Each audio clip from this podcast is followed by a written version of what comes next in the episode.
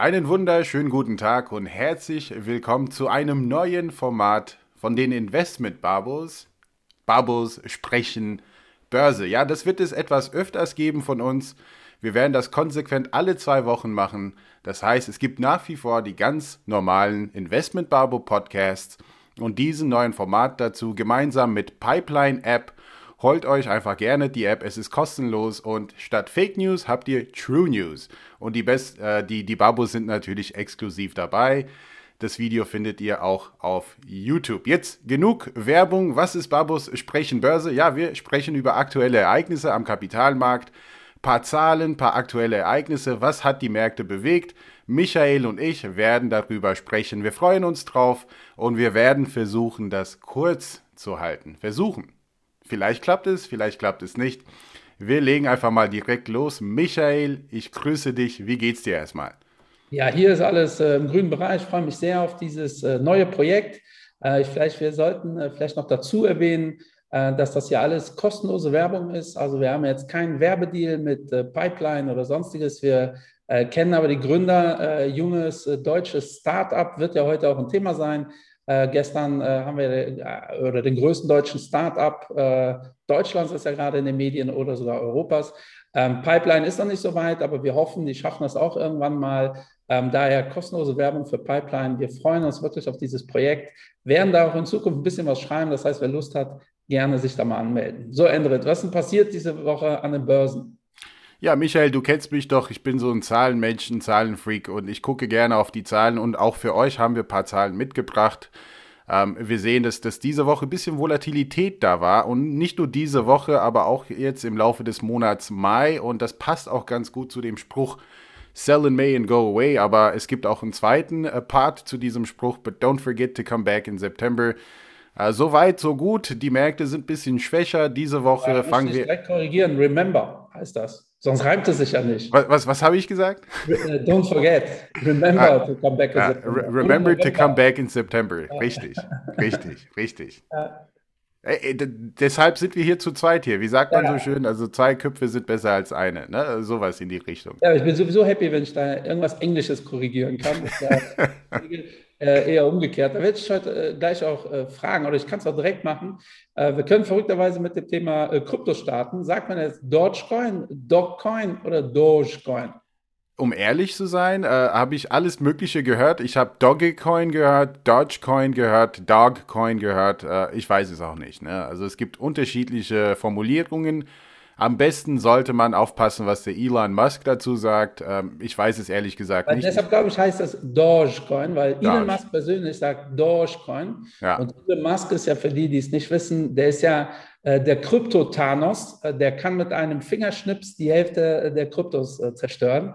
Ähm, zumindest hat er das äh, diese Woche äh, gemacht und auch immer wieder äh, unter Beweis gestellt. Der hat in Saturday Night Live äh, hatte so ein paar Witze über Dorsch gemeint, äh, gemacht. Dann ging es erstmal runter. Ein paar Tage später hat er dann gesagt, so, ähm, wir stellen das jetzt ein, dass ihr Teslas kaufen könnt mit Bitcoin. Dann gab es einen richtigen äh, Massaker. Ähm, wir sehen jetzt hier, 18 äh, Prozent äh, in der Woche hat der Bitcoin verloren, aber an einem Tag war der bei über 30 Prozent im Minus. Mhm. Ethereum über 40.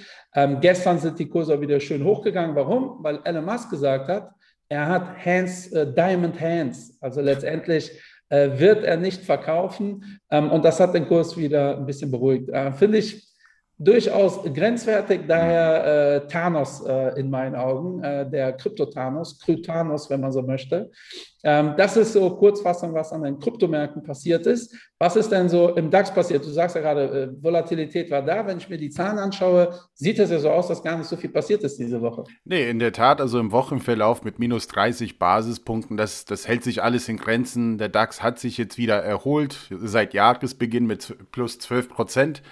Also kann man natürlich vor einem sehr guten Jahr sprechen. Äh, letztes Jahr 3,55% Performance. Also der DAX ist auf einem guten Weg, aber wir hatten auch ein bisschen mehr Performance äh, zum Teil im DAX. Und die Volatilität ist auch da. Im SP 500 sieht es ähnlich aus, also die Standardwerte aus den USA. Äh, dennoch ein sehr, sehr, eine sehr gute Jahresentwicklung. Und äh, der Nasdaq ist halt so ein bisschen, was mich überreicht, vor allem wenn ich an die Performance vom letzten Jahr erinnere die äh, knapp 48% Performance, ja, ähm, und dieses Jahr nur mit 4,7% vorne. Das hat auch ein bisschen damit zu tun, äh, wenn man jetzt einen Blick auf unsere Tabelle wirft, falls man auf YouTube hier unterwegs ist.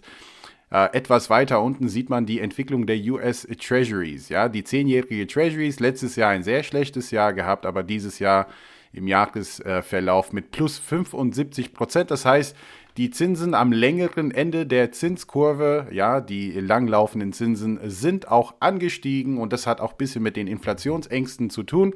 Aber das ist für viele Tech-Werte, liebe Babinas und liebe Babos, gefährlich. Denn viele Tech-Werte schreiben keine Gewinne momentan, refinanzieren sich gerne und mit steigenden Zinsen ist es eben kompliziert und für die, für die Bewerbung auch nicht so ganz attraktiv. Deshalb sehen wir hier momentan bei gewissen Nasdaq-Werten, bei gewissen Tech-Werten auch eine ja, verhaltene Entwicklung dieses Jahr.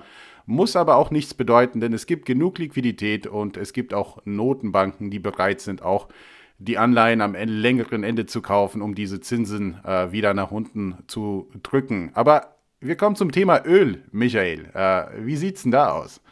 Ja, Öl hat äh, stark nachgegeben, äh, was äh, auf den ersten Blick äh, erstaunlich ist. Aber wichtig für die Babus ist ja zu erkennen, dass das ja so eine Symphonie ist. Ne? Also im Prinzip haben ja äh, alle Titel miteinander zu tun. Endrit hat gerade gesagt, wir haben äh, Inflationsängste. Ähm, am Mitte der Woche haben wir aus den USA 4,2 Prozent Inflation gemeldet bekommen. Und das hat die Märkte natürlich relativ stark durchgerüttelt. Ähm, wie gesagt, das sieht jetzt auf Wochenverlauf gar nicht so extrem aus, weil, ähm, ja, weil äh, auf, auf, auf, die Woche gesehen letztendlich, dass sich alles wieder beruhigt hat. Aber in der Woche hatten wir den DAX mal bei fast zweieinhalb Prozent Minus, die europäischen Werte alle bei so zweieinhalb bis drei Prozent Minus. Kakaron ähnlich tatsächlich, ähm, in den USA ähnliche Tendenzen und das hat damit zu tun, dass äh, diese Inflationsängste da sind. Inflationsängste bedeutet, der, äh, die Erwartung ist hoch, dass der Zins steigt. Die, wenn der Zins steigt, ist einfach äh, ist ein neuer Player am Markt, der attraktiver ist als äh, das Thema Aktien. Ja, das ist relativ logisch ähm, und das hat die Märkte so ein bisschen durchgerüttelt. Ähm, der Ölpreis interessanterweise entwickelt sich so gefühlt äh, im Schatten. Ja, also äh, wir haben, ich kann mich erinnern, im März haben wir das relativ oft gesagt, da haben wir extra eine Podcast-Folge zugemacht, dass der Ölpreis jetzt nicht bei 11 Dollar pro Barrel äh, bleiben kann. Der ist hoch auf 60. Und das ist jetzt gar nicht so ein Thema, was so gehypt worden ist. Ne? Da sind so, die Leute denken sich, jo, äh, passt, äh, auf Jahresbasis äh, sind wir bei 25 Prozent im Bereich Öl, stehen jetzt bei 65. Ähm, das ist, sind schon extreme Tendenzen. Und daher sind diese minus 5 jetzt kein großes, keine große Nachricht. Ja? Trotzdem ist das für den einen oder anderen erstmal überraschend, weil gefühlt öffnen wir wieder alle. Ähm, gefühlt äh, läuft die Wirtschaft wieder an auf der Welt. Gefühlt müsste die Produktion ja jetzt starten. Also denkt man, so, jetzt müsste der Ölpreis steigen. Das ist aber tatsächlich, der Markt hat, und das gilt nicht nur für Öl, sondern auch für alle Aktien, hat die Öffnung eigentlich schon komplett eingepreist, mehr mhm. oder weniger. Ja, also vielleicht, wo wir noch nicht die komplette Öffnung eingepreist haben, sind bei den klassischen Corona-Verlierern, äh, wo man jetzt schaut, wie gut kommen die tatsächlich aus dieser Krise raus. Auch das, liebe Babus, wir werden ja hier immer so die letzten zwei Wochen uns anschauen. Ähm, und äh, wir haben ja einige Tech-Werte gehabt, die Zahlen veröffentlicht haben vor zwei Wochen. Und die waren in der Regel sogar positiver als erwartet. Und trotzdem haben die Märkte nicht unbedingt positiv darauf reagiert. Was heißt das? Dass das jetzt keine Überraschung war, tendenziell hat der Markt damit gerechnet. Äh, auch wenn das leichte positive Überraschung gab, war, war die Überraschung nicht positiv genug, äh, um die Kurse nach oben zu befeuern. Ähm, bei manchen Titeln haben wir, wie gesagt, sogar die umgekehrte Tendenz gesehen, super Zahlen veröffentlicht, minus 7 Prozent. Da bin ich sehr gespannt, äh, wie sich das mit dem Bereich Öl entwickelt. Und da sind vor allem die Tesla, Tesla, interessant, die äh, Verlierer der Pandemie äh, sind diejenigen, die da wahrscheinlich einen äh, sehr großen Faktor drauf haben werden. Wobei zu den äh, Zahlen, also Earnings Season, da habe ich auch eine interessante Statistik gestern gelesen, dass ähm, viele europäische Unternehmen überrascht haben im positiven Sinne, was Umsatz und auch was Gewinn angeht. Und 30 Prozent aller Unternehmen in Europa, und wir reden hier natürlich über den Euroraum, haben äh, also mit 30 Prozent überrascht positive Zahlen gebracht, was das Thema Umsatz angeht. Und sogar 40 Prozent haben bessere Zahlen, also was Gewinn angeht, geschrieben als erwartet. Und das ist nun mal so, dass Sell on Good News und das haben auch äh, viele gemacht. Äh, in der Tat wurde auch hier viel verkauft und auch äh, bei den großen äh, Werten aus den USA, sei es jetzt eine Alphabet und eine Apple und, und so weiter und so fort, wo wirklich gute Zahlen kamen, ist der Kurs erstmal nach unten gegangen, weil viele sich gedacht haben, es ist auch ein psychologisches Spiel. Können wir diese, diese Zahlen, also diese Erwartungen noch einmal ähm, treffen im nächsten Quartal? Und das heißt, viele haben auch Gewinne mitgenommen. Und äh, was ich auch interessant finde, ist die Entwicklung beim Gold äh, dieses Jahr, weil wir haben nun mal steigende Inflation, wir haben nach wie vor sehr viel Liquidität am Markt und wir haben nach wie vor negative Realzinsen. Äh, und das heißt, hier im Goldbereich tut sich da echt nicht viel. Also ähm, letztes Jahr waren wir sogar über 2000 und wir sind dieses Jahr, ähm, jetzt im Wochenverlauf ist der Goldpreis ein bisschen angestiegen. Aber äh, warum ist es so? Und äh, glaubst du, da, da, da tut sich noch was dieses Jahr in dem Bereich Gold und Silber, also Edelmetalle? Ja, ich finde Gold ja extrem schwer, ähm, was so zu sagen, äh, weil kein intrinsischer Wert, das Thema haben wir ja immer wieder. Äh, interessant finde ich, äh, was wohl ziemlich äh, offensichtlich war, da war, dass durch die Kryptowährung, äh, dieser Kryptowährung-Hype, hat Gold nicht gut getan. Ne? Anscheinend sind da viele Goldinvestoren, klassische, die ja dieselbe Idee haben, ne? dieses Fiat Money. Ähm, davor habe ich, ähm, äh, da habe ich kein Vertrauen mehr rein. Das, das ganze System wird implodieren. Mhm. Also gehe ich aus Fiat Money raus und gehe in einen Wertspeicher. Ja, äh, ist mir egal, ob das kalkulierbar ist oder nicht. Das ist ja so die Idee ganz lange von ganz vielen Goldtradern gewesen. Und letztes Jahr hat Bitcoin halt genau in diese äh, Nische sind die eingeschlagen, mehr oder minder. Und da hast du ganz deutlich gesehen, äh, dass Gelder aus, der, äh, aus dem Gold-Universum in dem Bitcoin-Universum äh, gewandert sind. Das wandelt sich momentan ein bisschen, weil interessanterweise ist, äh, sind die Kryptos und vor allem Bitcoin ähm, im, im letzten halben Jahr relativ korreliert mit den Aktienmärkten. Ähm, also als äh, wir dieses Massaker diese Woche gesehen haben, das war genau auch an dem Tag, wo auch die klassischen Aktienmärkte äh, runtergegangen sind. Und da haben wir wirklich eine Korrelation von fast eins gehabt, äh, mhm. Bitcoin und DAX. Der eine oder andere wird jetzt denken, Moment, die klassischen Märkte sind da viel weniger gefallen. Ja, und das liegt einfach daran, dass die Korrelation weniger mit dem Ausschlag zu tun hat. Die Korrelation hat eigentlich immer nur zu tun mit der Richtung. Ähm, und da hat, haben wir gesehen, dass Gold dann tatsächlich noch funktioniert. Ja? Also Gold äh, ist in dieser Turbulenz dann erstarkt. Ich glaube, am Mittwoch war Gold so ziemlich die einzige Assetklasse, die jetzt nennenswert ist. Also äh, es gab bestimmt auch O-Saft, bevor ich wieder äh, Anschriften bekomme, O-Saft und meine Hälften, die sind auch gestiegen. Also von den klassischen äh, Investments ist nur Gold gestiegen. Ähm, und da könnte Gold natürlich, wenn äh, die Investoren, die deswegen in die Bitcoin-Welt oder in die Kryptowelt äh, reingehen, ähm, äh, sich enttäuscht zeigen, ähm, kann es gut, aus, gut möglich sein, dass Gold dadurch so eine Art Mini-Revival haben wird. Ja. Ansonsten ist es in meinen Augen extrem schwer, vor allem bei Gold. Bei den anderen physischen Assets wie Silber oder Palladium, da spielt ja tatsächlich die Wirtschaftlichkeit ja auch noch äh, mit rein. Äh, bei Gold halt gar nicht. Ja? Also ich höre es zwar immer wieder, Gold wird auch hier und da verarbeitet, aber es ist so minimal. Ähm, daher ist für mich Gold wirklich ein schwieriges Asset. Letztes Jahr haben wir 25 Prozent plus gemacht. Das ist überproportional viel für so ein Asset. Daher wäre ich immer tendenziell vorsichtig. Ähm, aber die Konstellation ist eigentlich für Gold gut, weil wenn wir uns die letzten zwei Wochen die Märkte anschauen, sieht man ja, es sieht ja wirklich so aus, als ob der Markt unbedingt korrigieren will. Mhm. Also wirklich, als ob die Investoren sagen, so jetzt muss es eigentlich runtergehen. Und bei den kleinsten Anzeichen rauscht es auch sofort runter. Ähm, nur das beruhigt sich dann sehr schnell wieder. Ein, zwei Tage später sind wir wieder am Ausgangsniveau. Äh, also wirklich, als ob der Markt korrigieren möchte, aber einfach zu viel Liquidität da ist ähm, und das dadurch nicht funktioniert. Ja, und das ist wirklich eine Besonderheit. Ich kann mich an so eine Phase auch in den letzten Jahren nicht erinnern. Äh, in der Regel war es immer so, in so einer Stimmung, da hätte so eine, so, so eine Auswirkung wie am Mittwoch dafür gesorgt, dass wir so 15 Prozent vielleicht verloren hätten, was eine gesunde Korrektur gewesen wäre. Aktuell ist das so, Mittwoch äh, Panik. Gestern haben sich die Märkte beruhigt, heute Freitag. Wir äh, reden ja noch relativ früh morgens, aber alle Indizes sind schon wieder im Plus. Ähm, wahrscheinlich gehen wir, äh, äh wir können sogar beim All-Time-High äh, wieder rausgehen. Ja, das ist völlig verrückt, ja, wie, wie schnell das geht. Ja. Ähm, ich glaube, Daytrader äh, feiern gerade die Party ihres Lebens. Ja, ganz nach dem Motto Buy the Dip. Ähm, ich mache immer wieder gerne Umfragen auf Instagram, ähm, dass ich frage, jetzt sei es jetzt Bitcoin oder auch äh, andere Assetklassen, aber vor allem bei Bitcoin frage ich sehr, sehr gerne, wie sich die Menschen verhalten, vor allem wenn große Bewegungen stattfinden. Und wir hatten das jetzt neulich, dass Bitcoin auch im Tagesverlauf minus 27, minus 28 Prozent gegeben hat. Und da waren äh, die meisten also doch positiv gestimmt by the dip, by the dip. Und äh, der Preis ist natürlich auch gestiegen, aber im Wochenverlauf also sind wir jetzt noch weit hinten. Ähm, es bleibt noch in den Sternen, was mit Bitcoin passiert. Ihr kennt meine persönliche Meinung. Ich sage es nochmal, moderne Ponzi-Scheme. Ich habe es gesagt, ich werde es immer wieder sagen. Und irgendwann habe ich recht, ihr werdet äh, ihr werdet sehen. Ja? Also was das angeht, bin ich der Crash-Prophet, was Bitcoin angeht. Alles andere bin ich absolut optimistisch, Volatilität aushalten. Aber ich wollte noch eine Sache sagen, weil ich habe mich jetzt in den Bitcoin-Gedanken verloren. Äh, und wenn man auch sieht, wie die Fondsmanager positioniert sind, denn letztendlich will man auch sehen, wohin das Geld fließt, um zu sehen, was auf uns zukommt. Äh, dann bekommen wir einmal im Monat so diese schöne Auswertungen aus den USA, die Fondsmanager Surveys oder FMS Fund Manager Surveys von Bank of America Merrill Lynch. Dann sieht man, äh, dass die meisten Fondsmanager eine Cash-Position, also jetzt gerade von 4,2 Prozent haben. Also das ist immer noch bullig, ja. Vor ein paar Wochen war es ja 3,5 Prozent sogar. Das heißt, bisschen Cash haben sie aufgebaut.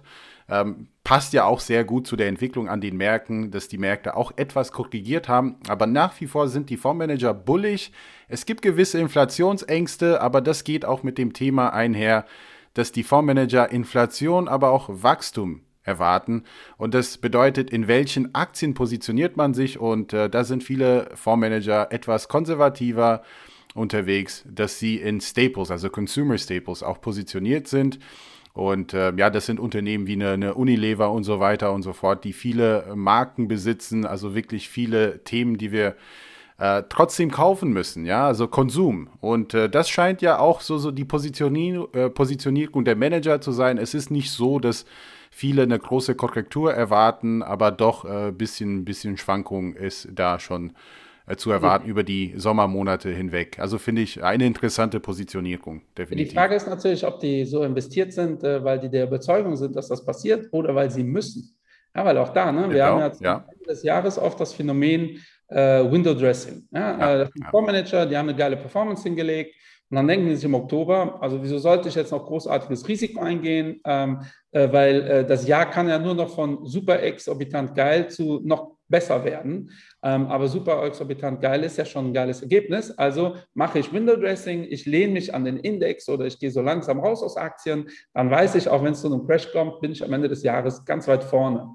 So, und jetzt haben wir noch Mitte des Jahres und letztes Jahr sind die Märkte vielen Fondsmanagern davongerannt. Also letztes Jahr waren viele Fondsmanager sehr defensiv ähm, und auf einmal sind die Indizes weggerannt und dann haben die am Ende des Jahres gesagt, oh wow, wäre ich mal lieber aggressiver positioniert. Und mhm. jetzt haben die natürlich Druck, ja, weil äh, jetzt natürlich alle Investoren, ähm, alle Zeitungsmenschen äh, auf die Performance schauen und sagen, oh ja, äh, wieso sollte ich denn aktiv investieren?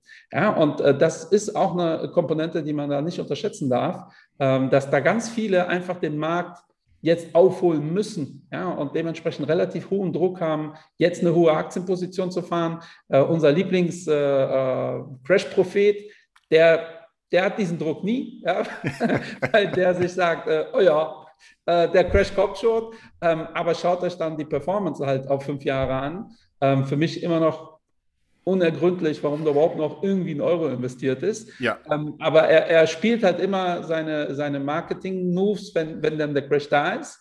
Ähm, aber äh, zumindest kann man ihm nicht vorwerfen, dass er diese taktischen Manöver äh, durchzieht. Ähm, aber auch da für die Babos und Babinas, äh, die uns jetzt zuhören, achtet da mal drauf. Ne? Also ähm, aktuell fallen mir so einige Fonds ein, die letztes Jahr ähm, richtig stark performt haben und die dieses Jahr mehr oder minder gar nichts machen. Ja, die mhm. sehen year to date auch katastrophal aus, weil die sich denken, in unseren Charts sind wir immer noch überall weit vor der Konkurrenz, auch wenn die seit Januar letztendlich nichts machen.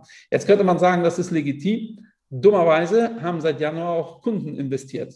Ja. und die haben jetzt ein Produkt, äh, wenn sie auf OnVista gucken, denken die, wow, das ist super. Wenn die in ihr Depot gucken, denken die, wow, das ist gar nicht so super. Also da bitte immer wirklich darauf achten. Äh, wir schauen uns die Zahlen an und das ist wirklich wichtig, sich die Zahlen anzuschauen, aber immer im Gesamtkontext bitte setzen. Ähm, ich glaube, das war's für die äh, heutige erste Folge Barbos Sprechen Börse. Vielen Dank von meiner Seite. Wir wollen das immer so um eine Viertelstunde halten. Lieber Endrit, hast noch was? Ansonsten bedanke ich mich schon mal bei dir. Nee, du, das war super. Ich glaube, äh, das wird auch Spaß machen, über solche Themen zu reden. Ich bin sehr, sehr gespannt auf das Feedback von unserer Community. Gibt uns Feedback, folgt uns auf Instagram. Da sind wir auch leicht zugänglich, antworten in der Regel auch innerhalb von ein paar Stunden oder von, von zwei Tagen manchmal. Äh, also wir müssen auch hin und wieder Urlaub machen. Und äh, nee, das hat Spaß gemacht, das war super. Ich freue mich auf die nächste Folge. Ansonsten gibt es nächste Woche von uns eine ganz normale Folge von Investment Barbo zum Thema Inflation. Seid gespannt, wir freuen uns auf euch. Michael, auch ich danke dir für deine Zeit und bis bald wieder. Cheerio. Cheerio.